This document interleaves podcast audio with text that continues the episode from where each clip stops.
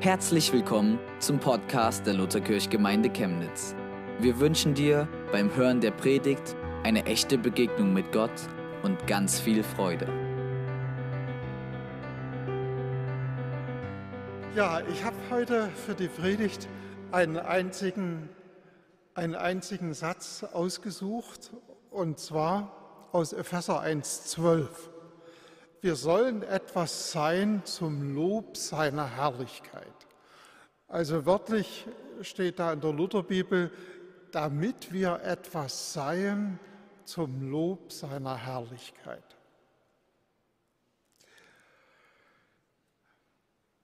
Bei meinem 70. Geburtstag im September habe ich etwas gemacht, was ich noch niemals bei einem Geburtstag unternommen habe. Normalerweise guckt man, wenn man Gäste hat, da Fotos an oder macht ein Spiel oder, naja, ihr wisst selber, was, was man bei Geburtstagen eben so macht. Und ich habe an diesem Abend mit meinen Gästen etwas ganz anderes unternommen. Ich dachte, der 70. ist was Besonderes Du suchst einfach mal zehn Stichworte, die dein Leben so ein bisschen beschreiben. Also ich nenne mal ein paar.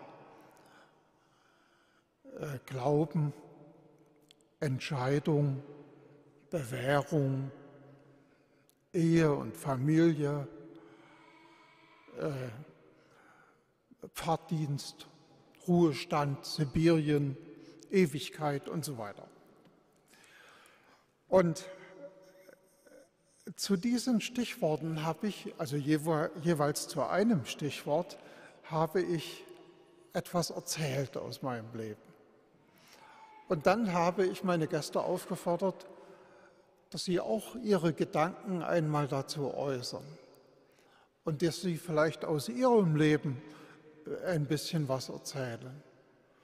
Und ich muss sagen, ich war mir nicht sicher, ob das wirklich klappen würde.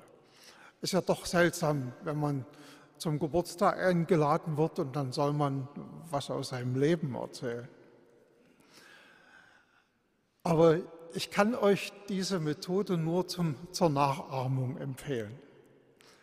Es hat wunderbar geklappt und wir hatten ein, ein Gespräch von anderthalb Stunden. Ich war glücklich ich hatte den Gedanken, das sind Christen, die haben doch auch etwas zu sagen. Und die sollten, sollen mal ihre Erfahrungen berichten, die sollen ihre Gedanken äußern. Und so ist es dann auch gelaufen. Ein langes, lebendiges, gehaltvolles Gespräch. Und die Grundlage für dieses Gespräch war eben diese dieser Satz aus dem Epheserbrief, Epheser 1, 12, damit wir etwas seien zum Lob seiner Herrlichkeit. Ja. Wie bin ich auf diesen Satz gekommen?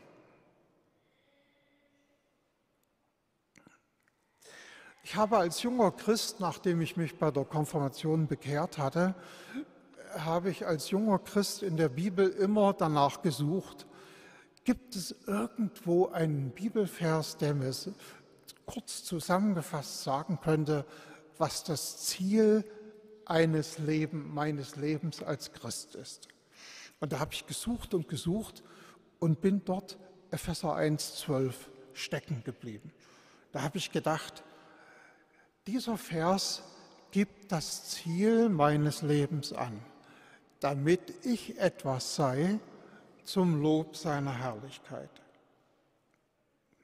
Und seitdem klingt diese Formulierung aus der Lutherbibel immer wieder in meinem, in meinem äh, Gedächtnis nach, in meinem Kopf nach. Und es ist die Frage, was bedeutet das für mich und was bedeutet das für uns? Ich möchte euch heute einladen, mit mir einmal drüber nachzudenken. Was bedeutet das, dass wir etwas sein sollen zum Lob seiner Herrlichkeit? Erster Punkt, unser Leben ist auf Gott bezogen. Diese Antwort, diese, dieser Satz klingt natürlich äh, naiv. Natürlich ist unser Leben auf Gott bezogen. Wir sind doch Christen und wir wollen mit Gott leben und da ist unser Leben auf Gott bezogen. Aber so einfach liegen die Dinge nicht. Der Trend unserer Zeit lautet ganz anders. Wenn wir mal nachschauen, was in den Filmen und Büchern und Zeitungsartikeln äh, so rübergebracht wird, dann muss man sagen, es geht eigentlich immer darum, dass ich in meinem Leben auf mich bezogen bin. Ich meine, wenn ich in einem Verhältnis, wenn ich mit mir selber auf Kriegsfuß stehe, ist das schon eine ganz gute Nachricht dass ich mich auf mich und mein Leben beziehe. Aber wenn ich diesen Trend insgesamt äh, in Beziehung setze zu dem, was die Bibel sagt, muss man sagen, das entspricht überhaupt nicht dem, was die Bibel sagt. Das Stichwort unserer Zeit, der Geist unserer Zeit heißt Selbstverwirklichung. Was kann ich tun, um mich selbst zu verwirklichen. Und da gibt es tausende Bücher darüber. Und es ist für uns Christen gar nicht so einfach, uns da rauszuhalten, weil wir oft denken, ja, ja, die haben schon recht. Da ist ja was dran an, dieser, an, an diesen Aussagen. Äh, und doch muss ich jetzt sagen, das ist der entscheidende Unterschied zwischen einem Christen und einem Nichtchristen. Ein Christ will Gott verwirklichen in seinem Leben und ein Nichtchrist will sich selber verwirklichen. Und nun sage ich es mal im Blick auf uns Christen noch ein bisschen anders, bezogen auf diesen Satz Epheser 1, 12. Es geht darum, dass wir in unserem Leben etwas sind zum Lob seiner Herrlichkeit. Man könnte auch sagen, dass wir in unserem Leben etwas sind zur Ehre Gottes. Ja, was bedeutet das nun, zur Ehre Gottes leben? Da könnte man ein, ein Gespräch anfangen jetzt. Und ich glaube, es würden viele, viele Aspekte erwähnt werden. Ich will mal erzählen, was ich erlebt habe. Ich muss an dieser Stelle mal ein bisschen Theologie einfügen, aber keine Angst, das wird nicht so schlimm. Der Begriff Ehre Gottes, der ist nicht so bei uns Lutherischen, sondern vielmehr bei den reformierten Christen zu Hause. Also bei den Evangelischen in Süddeutschland, der Schweiz, Frankreich, Niederlanden, Belgien und so weiter. Man begegnet auch in theologischen Büchern, ich nenne mal diese Bücher Dogmatiken, wo es um die Lehre von Gott geht, begegnet man, äh, dass diese Bücher beginnen mit dem Kapitel die Ehre Gottes oder die Allmacht Gottes und die Ehre Gottes. Selbstverständlich ist es richtig, Gott zu ehren. Selbstverständlich ist es richtig, Gott ist allmächtig und wir sind die Geschöpfe und er ist unser Schöpfer und er soll alle Ehre von uns haben. Ist alles richtig. Und doch wage ich an dieser Stelle zu sagen, damit in der Theologie zu beginnen oder im Nachdenken über Gott zu beginnen, das halte ich für falsch. Und ich will es auch begründen, weswegen ich das für falsch halte. Mein Ansatz ist der, lasst uns zuerst nach dem Charakter Gottes fragen. Also wenn wir in der Bibel lesen, lasst uns danach fragen, wie ist denn unser Gott? Welchen Charakter hat er? Und wir können diese so wichtige Frage nur dann beantworten, wenn wir fragen, wie hat sich uns denn Gott im Neuen Testament gezeigt? Ich bin also sehr dafür, dass wir unterscheiden zwischen dem alten Bund und dem neuen Bund. Gott hat sich im alten Bund anders den Menschen gezeigt als im neuen Bund. Und wir Christen fragen natürlich zuerst nach dem neuen Bund und damit zuerst nach dem Neuen Testament. Und da gibt es eine eindeutige Antwort. Gott hat sich uns Christen oder hat sich den Menschen in Jesus gezeigt. Also um es zusammenzufassen, die ganze äh, evangelische Theologie könnte man sagen, wir denken dem nach, dass Gott in Jesus sich uns geoffenbart hat. Gott in Jesus Christus. Das ist der zentrale Punkt unseres Glaubens. Danach fragen wir zuallererst. Hebräer 1, 1 bis 3 lesen wir, nachdem Gott vor Zeiten vielfach und auf vielerlei Weise geredet hat zu den Vätern durch die Propheten, hat er in diesen letzten Tagen zu uns geredet durch den Sohn. Er ist der Abglanz seiner Herrlichkeit. Ich wage nun diese These, wir können als Christen nur dann etwas Richtiges über Gott sagen, wenn wir zuerst die Offenbarung unseres Gottes in Jesus ansehen. Natürlich kann man Gott auch in der Schöpfung erkennen oder in der Geschichte oder im persönlichen Leben oder in bestimmten Ereignissen.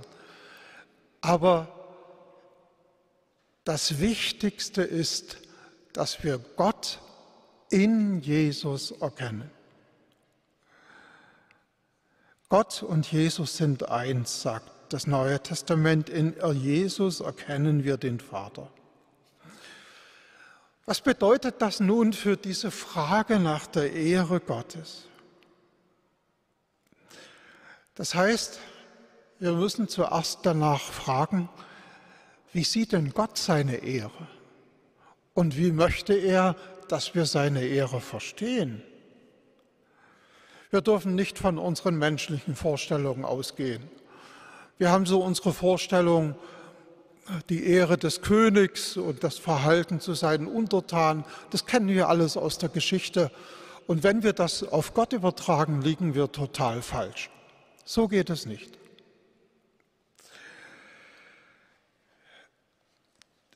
Ich habe ein Buch zu Hause von dem englischen Theologieprofessor Philip Watson. Das ist ein Methodist und der hat ein Buch geschrieben über die Theologie Martin Luthers. Und dieses Buch trägt den Titel Lasst Gott Gott sein. Let God be God. Und in diesem Buch zeigt Watson, wie Martin Luther den wahren Charakter unseres Gottes erkannt hat. Nämlich indem wir den Charakter Gottes in Jesus erkennen. Das ist der Hauptakzent Luthers und der evangelischen Theologie überhaupt. Und dadurch wird auch unsere Frage nach der Ehre Gottes ganz neu definiert. Also ich sage es erstmal negativ. Wir ehren Gott nicht, indem wir uns sklavisch der Allmacht Gottes unterordnen. Aber wie ehren wir denn Gott? Was will denn Gott, wie wir seine Ehre sehen und dann auch danach trachten? Wir ehren Gott dadurch, dass wir seinen wahren Charakter erkennen. Wir ehren Gott, indem wir den Charakter Gottes in Jesus sehen und indem wir durch Jesus zu ihm kommen. Denn Jesus ist der Weg zum Vater. Jesus ist die Wahrheit über Gott und Jesus ist selbst das ewige Leben.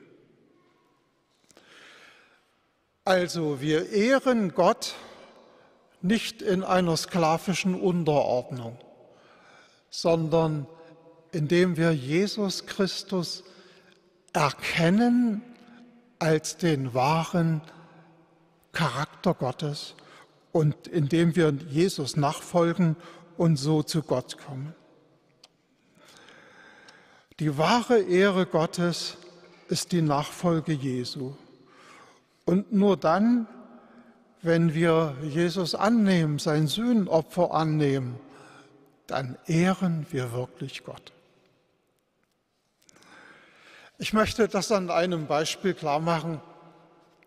Ihr kennt oder die Älteren kennen vielleicht die Marika, eine Freundin von uns, von Maria und mir. Und die Marika war zum Alpha-Kurs in, in meiner Gruppe, in unserer Gruppe. Und die Marika war Zeugin Jehovas. Und wir haben in unserer Gruppe viel über Jesus geredet. Und sie sagte mir immer wieder, ich habe Jesus nicht gekannt. Ich habe die Liebe und Barmherzigkeit und das Erbarmen Gottes nicht gekannt. Eine Zeugin Jehovas kannte nur den alttestamentlichen Gott Jehova, gesetzlich, zum Teil kalt, fordernd. Und in dem Alpha-Kurs ist ihr das Herz aufgegangen. Sie hat Jesus erkannt und sie hat Jesus angenommen und seitdem lebt sie in einer innigen Gemeinschaft mit Jesus, zusammen mit ihrem Mann. Da ist mir einmal deutlich geworden, welches, welcher zentrale Punkt die Erkenntnis Jesu und die Nachfolge Jesu für uns evangelische Christen ist, auch für andere Christen. Nun habe ich noch zwei Punkte, die will ich mal kurz erwähnen. Der dritte Punkt, der Weg des Stolzes. Als ich mich zu Jesus bekehrt habe, da dachte ich, ich und Jesus, wir werden das Leben schon irgendwie packen. Ich habe ja jetzt Jesus an meiner Seite. Und ich denke, so, so, so denken viele Menschen, viele Christen. Und ich habe es mühsam lernen müssen, dass ich meine Bekehrung zu Jesus bewähren musste. Es läuft nicht automatisch. Sie musste sich bewähren in der Ehe, im Fahrdienst, im Ruhestand, in Sibirien, in Deutschland. Und es ist nicht so leicht, äh, diesen Weg mit Jesus zu gehen, wenn er einem von diesem von diesem Pferd des Stolzes herunterholt. Wenn wir noch so denken, ich und Jesus, wir werden das Leben schon irgendwie hinkriegen, dann steht eine zweite, tiefere Bekehrung uns noch ins Haus. Der auferstandene Herr sagt zu Petrus am See Genezareth, als du jünger warst, gürtetest, gürtetest du dich selbst und gingst, wo du hin wolltest. Wenn du aber alt wirst, wirst du deine Hände ausstrecken und ein anderer wird dich gürten und führen, wo du nicht hin willst. Petrus ist ja dann Märtyrer geworden. Ich denke, das müssen wir nicht unbedingt vor Augen haben. Aber was bedeutet diese österliche Geschichte für uns? Viertens, der Weg der Demut. Ich gehe wieder von meiner Lebensgeschichte aus. Ich hatte eigentlich nicht vor, im Ruhestand nach Sibirien zu gehen.